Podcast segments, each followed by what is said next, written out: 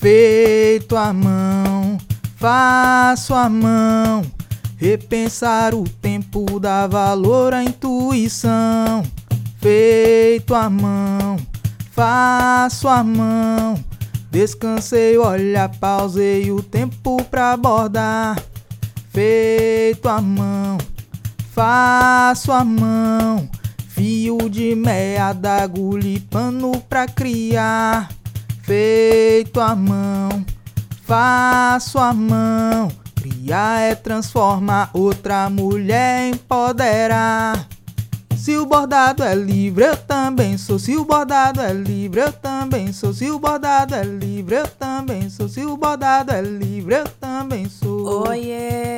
Esse é o Feito à Mão, um podcast para conversarmos sobre como as atividades manuais podem nos ajudar a repensar o tempo, a valorizar nossa própria história, a resgatar memórias afetivas, a praticar a meditação ativa, nos concentrarmos no momento presente, controlar a ansiedade, além de nos proporcionar uma atividade econômica, entre diversos outros benefícios que são importantes nesses tempos pandêmicos.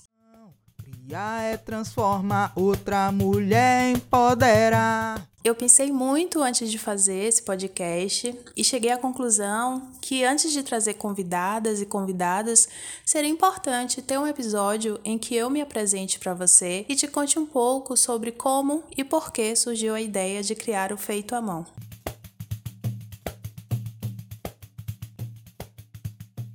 Meu nome é Thaís Oliveira, sou mãe de dois gatinhos, o Bino e a Paçoca moro em Salvador, Bahia. Eu tenho formação em comunicação, licenciatura em dança, outras formações mais, e sou apaixonada pelas artes do corpo e tudo que atravessa esse contexto. Atualmente eu trabalho como professora de dança e nas horas vagas com bordado. Eu tenho 29 anos. Seja bem-vinda ou bem-vindo. Feito à mão, faço a mão Criar é transformar outra mulher empoderar. O feito à mão surgiu durante a pandemia, quando eu estava passando por sérias questões com crise de ansiedade e por um processo profundo de mudanças na minha vida. Havia trancado o mestrado, estava longe da minha mãe biológica, do meu pai e de outros parentes queridos, mas eu não tinha muito o que fazer enquanto a isso. Então eu comecei a fazer terapia como a psicóloga, né? E nesse processo eu fui percebendo que os processos terapêuticos, assim como os artísticos, possuem um lugar comum. Tem a ver com perceber o corpo no momento presente, identificar o que é real dentro e fora de mim, quais são as questões que emergem dessa realidade, quais são as relações entre o eu e o ambiente e como eu posso lidar com elas no aqui e agora. Nesse processo, então, eu percebi que precisava fazer algo fora da minha zona de conforto. Eu pensei no que eu poderia começar a fazer, aprender algo novo que fosse possível dentro desse contexto pandêmico, e eu me interessei por começar a abordar.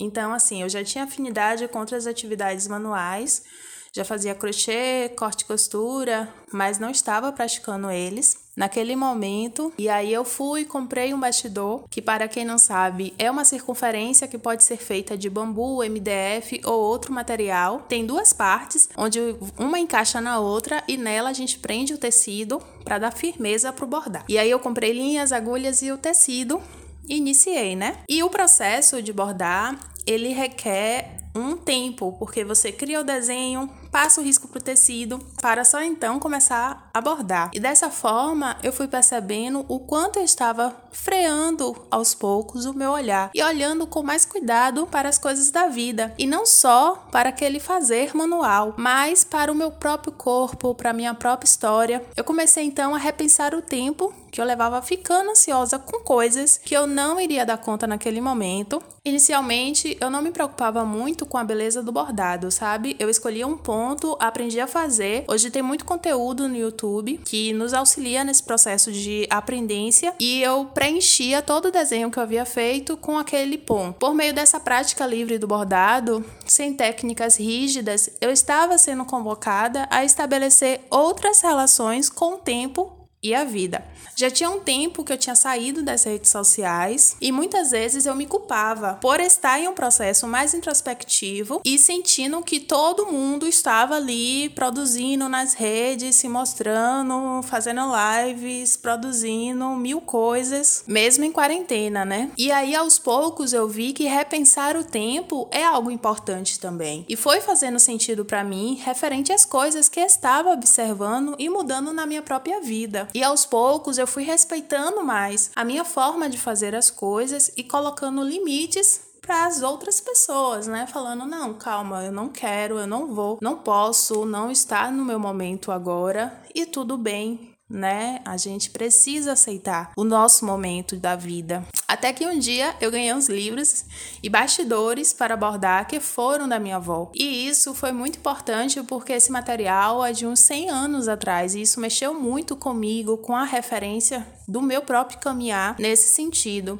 E eu comecei a repensar o quem sou eu, né? A minha relação com a minha história ancestral e contemporânea. Comecei então a abordar cada vez mais, até que eu recebi algumas encomendas e a pedido das clientes criei um Insta para divulgar o meu trabalho e facilitar o meu diálogo com outras pessoas. Inclusive, se você quiser, me segue lá. O arroba é arroba arteriaatelier.criativo. É o espaço onde divulgo os bordados que faço, vendo kits para quem deseja iniciar a bordar e muito mais. Eu não falei para vocês ainda, mas sim, eu costumo bordar ouvindo muitos podcasts. Sempre estou buscando novidades e bons programas para acompanhar. Então pensei em criar um espaço onde eu possa falar sobre a minha experiência e trocar com outras pessoas também, né? E uma coisa que eu pensei nesse meu processo é que às vezes a gente quer salvar o mundo, né? E a gente se esquece que o mais importante é a gente salvar nós mesmas. E a pandemia está aí para mostrar isso, né? De nada adianta você querer ajudar o outro se você não se protege primeiro, usando máscara, higienizando seu corpo, evitando aglomeração e seguindo todas as recomendações da Organização Mundial de Saúde.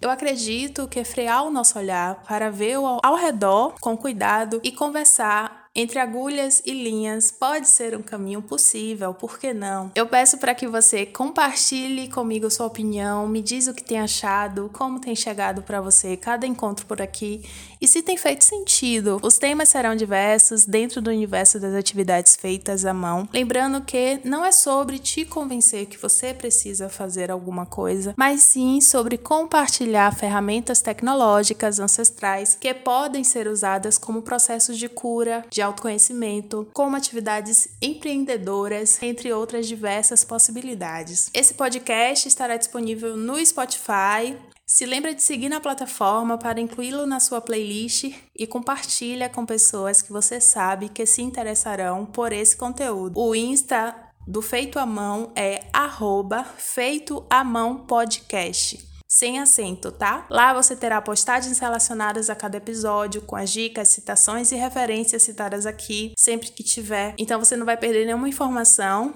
E por lá também você pode entrar em contato comigo dar feedbacks sobre os episódios e com certeza eu vou adorar saber. Espero que seja o início de uma bela jornada entre a gente. E é isso, galera. Até mais.